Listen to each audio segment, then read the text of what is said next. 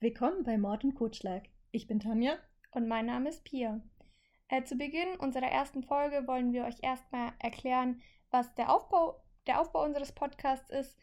Und zwar werden wir circa alle zwei bis drei Wochen eine Folge hochladen, die von jeweils einer von uns äh, vorgetragen wird und im Anschluss eine Reaktion bzw. eine Diskussion darüber geführt wird. Und ähm, nach dem Fall werden wir noch einen Darwin Award vorstellen, beziehungsweise einen Kandidaten dafür. Was das ist, werden wir euch nach dem heutigen Fall erklären. Genau, und noch erwähnen wollten wir auch, ähm, dass wir versuchen werden, durchgehend zu gendern in unseren Folgen, weil uns das am Herzen liegt. Ähm, jede Person, die das stört, die muss uns ja nicht zuhören. Und außerdem werden wir Triggerwarnungen in die Episodenbeschreibung inkludieren, weil uns das auch wichtig ist und dass wir wollen so ein bisschen einen inklusiven und sicheren Ort hier schaffen. Und ihr könnt uns auch gerne schreiben, wenn wir da mal was vergessen haben, weil Feedback ist uns immer willkommen. Aber denkt dran, Feedback ist ein Geschenk. Es kann sein, dass sie uns sonst zum Weinen bringt. Bitte seid fair. ähm, ja, dann zu unserem heutigen Fall. Und zwar ähm, geht es hierbei um einen internationalen bekannten Fall, einer, der auch ein bisschen, sag ich mal, kommerzieller schon ist. Ähm, vielleicht kennt ihr ihn ja auch schon. Und wir dachten, wir machen heute einen in diese Richtung als schönen Start. Und ähm, in den folgenden Fällen oder in den folgenden Folgen werden wir uns ähm, auch auf Heimatfälle oder ähnliches konzentrieren, wie wir ja auch schon in der Umfrage auf Instagram hatten. Genau, und was äh, in dieser Folge nochmal ein bisschen anders ist wie in den anderen Folgen, ist, dass wir zusammen den Fall vorstellen werden, weil wir uns dachten, dass das für den Anfang ganz gut ist und nicht, ja. nicht so anstrengend. ja, durch Spontiation. Ja, voll. Genau, dann lehnt euch mal zurück und wir fangen mit dem Fall an. Wir sind im Jahr 1983. Die Polizei findet die Leiche von Louis Musgay. Wie sich sehr viel später herausstellte, wollte dieser sich pornografisches Videomaterial besorgen und wurde stattdessen erschossen. Bei der Obduktion machten die Pathologen allerdings einen überraschenden Fund, und zwar äh, befinden sich Eiskristalle im Körper des Ermordeten. Und das zeigt den Ermittlern, die Leiche ist schon längst tot, äh, schon länger tot, längst tot ist klar, und ähm, lag vermutlich in einer Kühltruhe über längere Zeit. Schnell kommt die Vermutung auf, dass das Einfrieren seiner Opfer zum Modus operandi eines Mörders, einer Mörderin gehört. Ähm, ein Modus operandi ist praktisch ein fancy Begriff für die Verhaltensweise eines Täters, einer Täterin, beziehungsweise die Gewohnheit der Person beim Mordhergang. Und seit diesem Fund nannten die PolizistInnen den Mörder The Iceman. Weitere Leichen wurden auch entdeckt, vier genauer gesagt, manche auch erschossen und andere mit Cyanid vergiftet und stranguliert. Doch erst diese vier Leichen später sollte sich herausstellen, wer hinter den Morden steckt. Und zwar Richard Kuklinski. Doch wer war eigentlich Richard Kuklinski? Richard Kuklinski kam am 11. April 1935 als Sohn in einem Arbeiterviertel von Jersey City in New Jersey von Stanley und Anna Kuklinski auf die Welt. Sein Vater arbeitete, da, arbeitete damals als Bremser bei der Eisenbahn und seine Mutter in einer Fleischfabrik. Seine gesamte Kindheit wurde Richard von seinen Eltern geschlagen und misshandelt. Immer wenn der Vater nach Hause kam, gab er erstmal den Kindern eine Tracht Prügel. Sein Vater war unter anderem auch schwerer Alkoholiker. Häufig ähm, schlug er die Kinder grundlos, auch nicht nur mit seinen bloßen Händen, sondern auch mit einer Peitsche oder seinem Gürtel. Ähm, seine Mutter war nicht anders. Er bezeichnete sie selbst als ein alles vernichtendes Krebsgeschwür und sie schlug ihn beisp beispielsweise, wenn er zu langsam war. Auch sie benutzte nicht nur ihre Hände dafür, sondern auch gerne mal einen Besenstiel. Nach eigenen Aussagen zerbrach dieser auch an ihm. Ähm, äh, 1940 verstarb dann äh, Richards älterer Bruder, weil der Vater diesen totgeschlagen hatte. Den Behörden wurde aber gesagt, dass der Bruder die Treppe runtergefallen wäre. Nach dem Vorfall verließ der Vater dann die Familie und ähm, Richard lebte nur noch unter, nur noch, in Anführungszeichen, unter dem, der, der strikten Erziehung seiner Mutter. Da er recht klein war, war er ein, ein willkommenes Opfer in der Nachbarschaft von verschiedenen Nachbarschaftsgangs, die ihn dann häufig mobbten, schlugen und hänselten.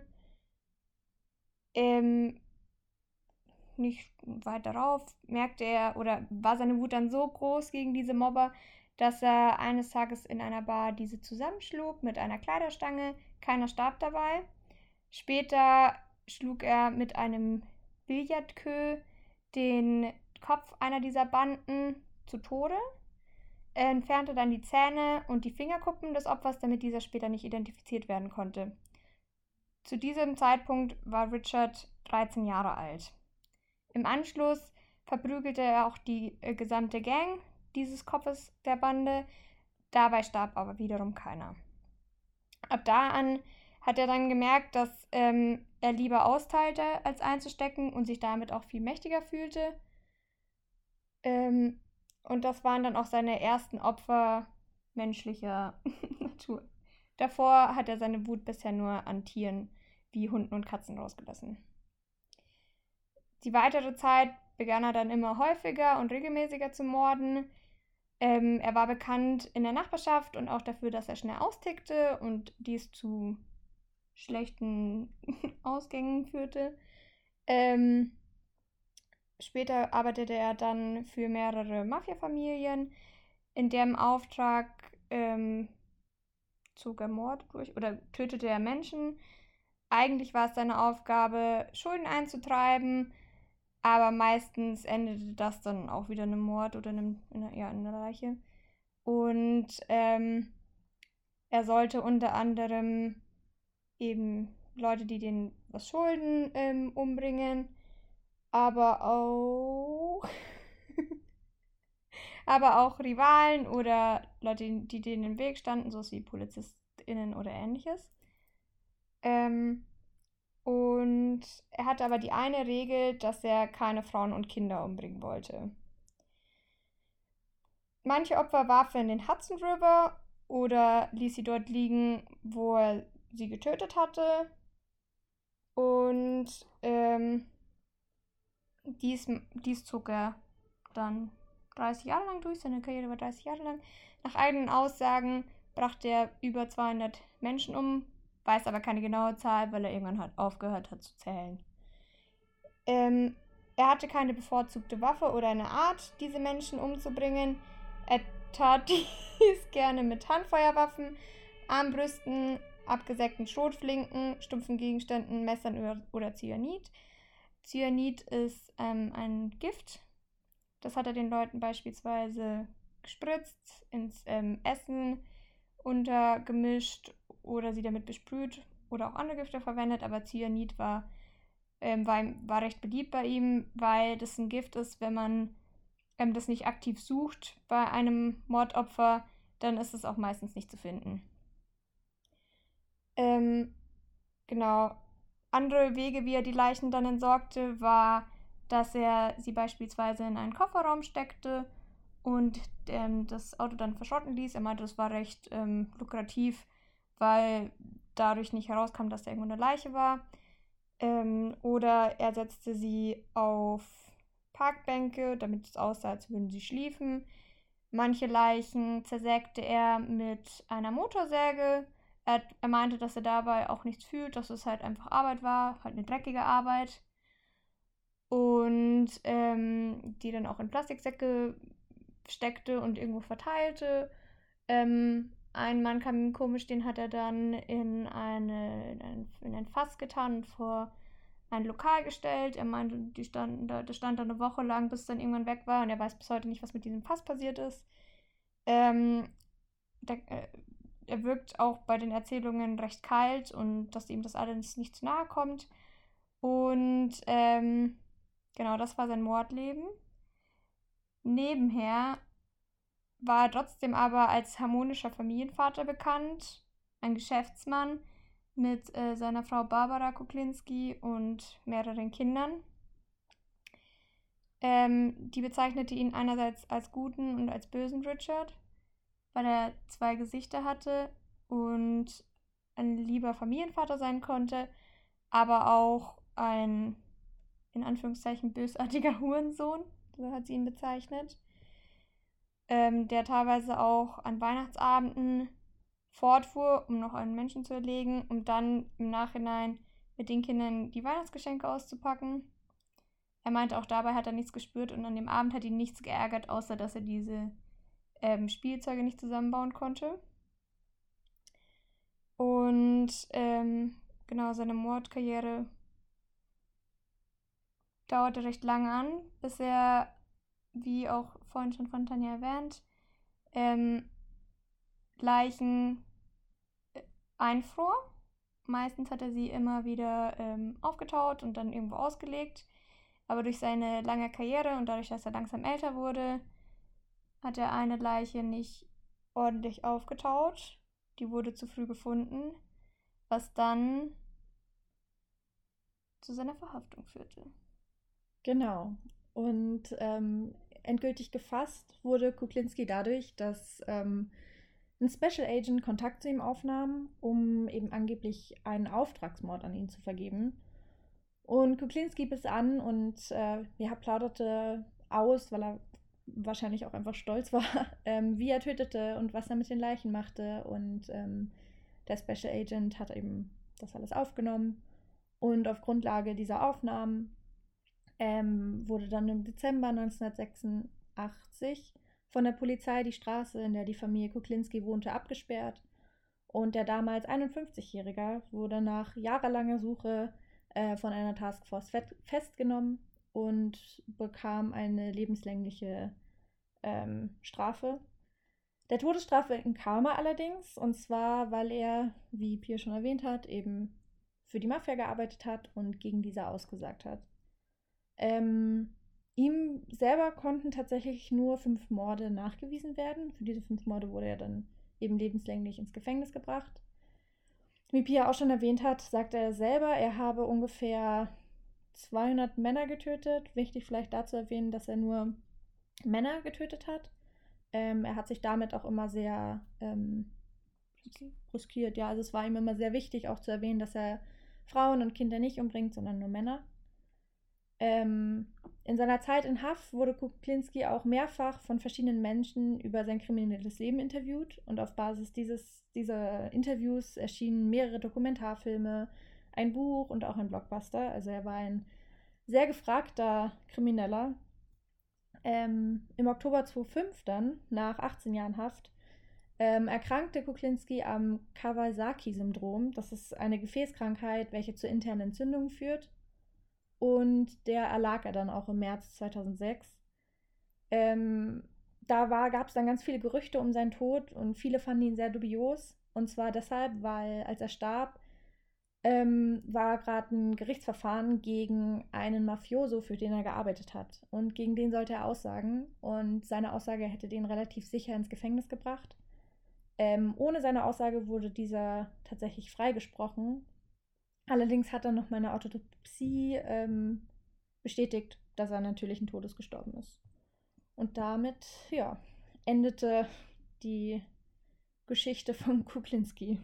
Was ich vergessen habe zu erwähnen, ähm, Kuklinski hat nicht gemordet, weil er es irgendwie geil fand oder es ihm irgendeinen Rausch gegeben hat, sondern er war ja Auftragsmörder und er war super gierig nach Geld. Also Geld war sein Number One Ansporn.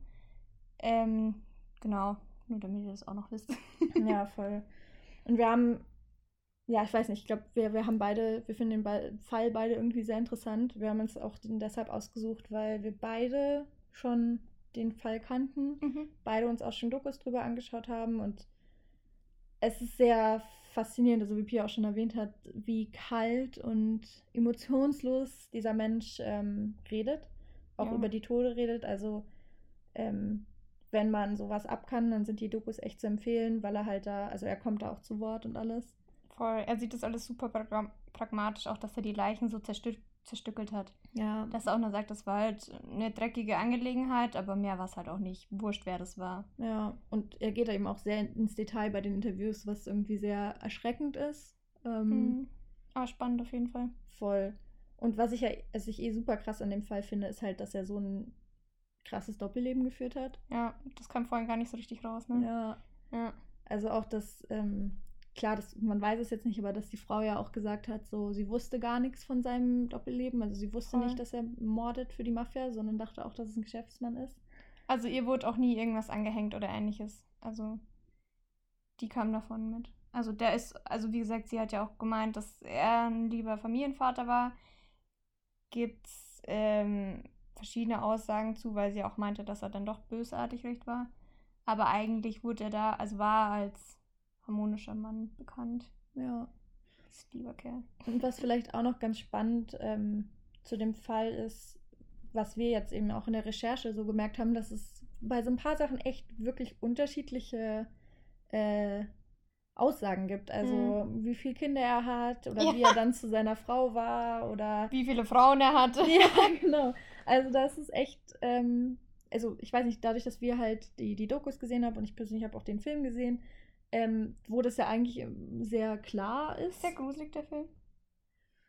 Boah, ich weiß es nicht, es ist schon lang so lange her, dass ich gesehen habe. Aber ich habe mir nur den Trailer angeguckt und ich wusste nicht, ob er mich catcht. Aber, also ich habe ihn mit, ich war noch in der Schule, also ich glaube, ich habe ihn mit 16 oder 17 gesehen. Also ich glaube, er geht. okay. Aber klar, es ist halt brutal, weil er bringt Menschen um Ja. und ist halt ein emotionsloses Arschloch so. Ähm, Ähm, ja. Ja, ich finde halt auch einfach wild, dass er so krank viele Leute umgebracht hat und im Endeffekt nur für fünf Morde Voll. angeklagt wurde. Also ich glaube, der hätte schon die Todesstrafe auch einfach dafür bekommen können. Also ich bin ein absoluter Gegner oder halt, ich finde die Todesstrafe nie gut. ja. Aber damals zu den Zeiten, dass er so, so unglaublich viele Leute umgebracht hat und auch einfach, weil sie ihn genervt haben. Also du hast was falsch gesagt, zack, tot. ja. So. Beziehungsweise, was ich so spannend finde, man kann es ihm ja nicht nachweisen. Das Ja. ist ja alles aufgrund von seiner Aussage. Und das finde ich auch irgendwie so spannend, weil Hat er es Man- wirklich getan? Ja, voll. Hat das wirklich getan oder spielt er sich nur auf und sagt so, ja, ja, das habe ich gemacht und Ja, so? Voll. Das weiß man halt nicht. Er war auch bei verschiedenen Mafia-Familien angestellt und das, glaube ich, weiß man ja auch mit Sicherheit, ne? Ja, und dass er halt da auch ich glaube, dann hat er seine also, Rolle war. Ja, allein Zeugen umzubringen, ist schon schwierig. Polizistinnen. Ja, voll. Das fand ich auch krass irgendwie. Das, da habe ich nicht genügend von der Quelle, von den Quellen her gefunden, aber er hat anscheinend auch irgendwie einen Polizisten, war es, glaube ich, umgebracht, der ähm, aber tatsächlich zu der Mafia gehört hat. Also der halt äh, äh, korrupt war. Und der ähm, hat ihn dann auch irgendwie umgebracht wegen irgendwas. Voll. Und eigentlich war ja seine Aufgabe, Schulden einzutreiben. Mhm. Und ich hatte nur einen Fall von ihm durchgelesen. Da stand er vor der Tür von einem Mann und hat dem gesagt, dass es so seine, seine letzte Chance ist und dass man durch den Türspion sehen kann, ob jemand dahinter ist, durch das Licht im Hintergrund. Und dass er dann nur gesehen hat, dass der kommt. Und er hätte eigentlich nur nach Schulden fragen sollen. Mhm. Er hat einfach direkt geschossen. Also Krass. der, er, er hat gesagt, der Mann hat nicht gesehen, wer auf der anderen Seite der Tür war. Krass. Und das finde ich halt dann so Aufgabe verfehlt. nee, aber halt so. ultra. Ja, das Ding war Wild. ja auch, oder was ich, was ich super spannend finde, beim ersten Mafiosi, bei dem er war, ähm, da hat er eine Zeugin nicht ermordet, weil sie eben eine Frau war. Mm. Und aufgrund dessen ist er in Ungnade gefallen bei dem. Oh. Und, also bei dem Mafiosi, für Ja. den er gearbeitet hat. Und ähm, der hat ihm dann erstmal verboten zu morden. Oh. Also nach der Quelle, die ich gelesen habe. Keine Ja, Ahnung, ob das ja. jetzt war. Und äh, das hat ihn so frustriert, dass er dann mit einem Auftragsmörder eine Partnerschaft eingegangen ist. Also keine, keine romantisch-sexuelle, Ja. sondern eine Arbeitspartnerschaft. Oh. ähm, und ähm, und ähm, dann halt für mehrere Gangs halt gearbeitet hat. Ja. Also dass das halt dann auch so irgendwie sein Kodex, dass er nur Männer mordet, ihm sogar im Weg stand. Mhm. Ah, und auch, ähm, weil ich ja vorhin meinte, er wurde gemobbt, weil er so klein war. Später, also wenn ihr den auch mal googelt oder ähnliches, der war im Endeffekt doch ein recht großer, kräftiger Mann. Und ich glaube, der hat auch nochmal so ein Erscheinungsbild, was furchteinflößend genug war. Voll. Voll. Ich finde auch, also sein Gesicht, er, er hat so ein richtiges böses Gesicht. Also ja, er also er lacht so nie. Ich glaube, ich, glaub, ich habe kein Bild gefunden, wo er lacht. Voll, der ist ja auch so ultra emotionslos. Also, Also er sagt auch nur, er hat eigentlich nur seine Familie lieb gehabt und bei dem Rest war es ihm egal. Und er wünscht sich keine Vergebung von Opferfamilien oder ähnliches, sondern nur von seiner Familie. nach eigenen Aussagen. Ja, wobei ich das auch schon wieder wild finde, weil man dann ja Sachen liest, dass er halt richtig scheiße auch zu seiner Familie war. Voll, ich verstehe es Der Typ, also, Ja. ja, aber ich habe auch, also eine letzte Sache, die ich auch noch gelesen habe, ähm, dann kommen wir zum, zum Schluss, ähm, war, dass äh, einer, also er ist ja selbst sehr katholisch aufgewachsen, hat aber da dann irgendwann recht schnell nicht mehr dran geglaubt. Und dann stand er vor einem Opfer und der wollte wohl noch beten. Und Mhm. ähm, dann hat er zu dem gemeint, ja, dass er jetzt eine halbe Stunde Zeit hat zu beten ähm, zu Gott oder Jesus oder so. Und ähm, dass wenn einer der beiden runterkommt und ihn rettet, dann verschont er ihn. Und wenn nicht, dann nicht. Und äh, da gibt es dann eine Tonspur oder eine Videoaufnahme von ihm, wie er dann sagt, ja, es kam halt niemand. Das ist so wild. Ja. Genau, also äh, unsere Quellen waren hauptsächlich Internetrecherchen, Genau, ähm, Artikel. genau, Dokumentation, da gibt es eine gute von Spiegel, kann ich nur empfehlen. Ähm, sieht man ihn auch und ich glaube, es gibt auch ähm, einmal das komplette Interview mit ihm, ne? Ja, ja, die Interviews kannst, kann man auch im Internet finden. Ich weiß nicht, ob alle und ich weiß auch nicht, ob man nicht teilweise was dafür zahlen muss. Ja. Ich weiß nicht, ob alle öffentlich, öffentlich Ja, zugänglich okay. sind. Könnt ihr mal googeln. Genau, aber ist auf jeden Fall ein spannender Fall und die Dokus sind, äh, es ist sehr, sehr, Typ ist makaber. ja, voll. Ja. Es, ja. Ja, ne? Also dann, ähm, das war's mit dem Fall. Dann kommen wir noch zum Darwin Award. Ich weiß nicht, ob den manche von euch schon kennen.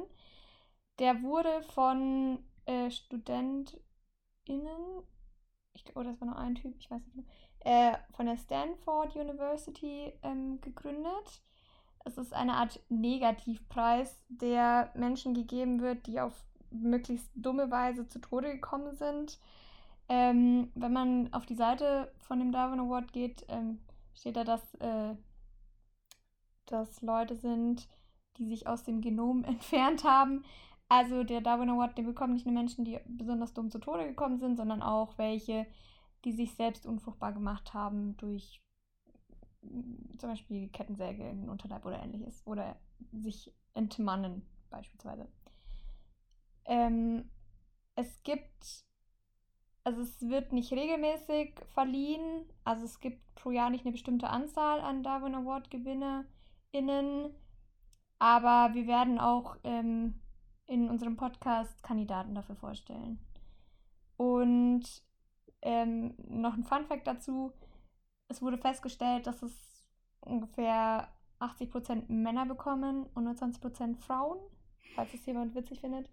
Genau, unser heutiger Kandidat ähm, ist tatsächlich ein Deutscher aus Mecklenburg-Vorpommern, der sich 2007 dachte, ähm, dass ihn der Maulwurf in seinem Garten ziemlich nervt, hat dann Metallstäbe in den Boden gebaut und wollte diese mit so Hochstrom ähm, ja, an, anbringen und damit den Maulwurf töten.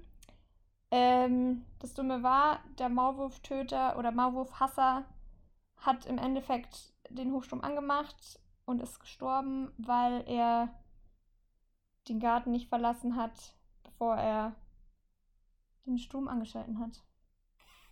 Das ist blöd. Und der heutige Fall von Darwin Award. Ja, Genau. genau. Das war unsere erste Folge. Ähm, Ja. sollen wir das so? Ja, voll. Also ihr könnt uns äh, derzeit nur auf Spotify hören. Ähm, lasst uns gerne ein Follow da. ähm, auch auf Insta gerne. Und dort bekommt ihr alle News zu neuen Folgen. Und slidet auch immer gerne in unsere DMs, wenn ihr irgendwie Wünsche oder Feedback habt oder Langeweile. Oder, ja, oder uns einfach nur schreiben wollt, weil, keine Ahnung, DMs und so. Ähm, auf jeden Fall. Bleibt geschmeidig. Und denkt an euer Führungszeugnis. Und macht's gut. Tschüss. Ciao, ciao.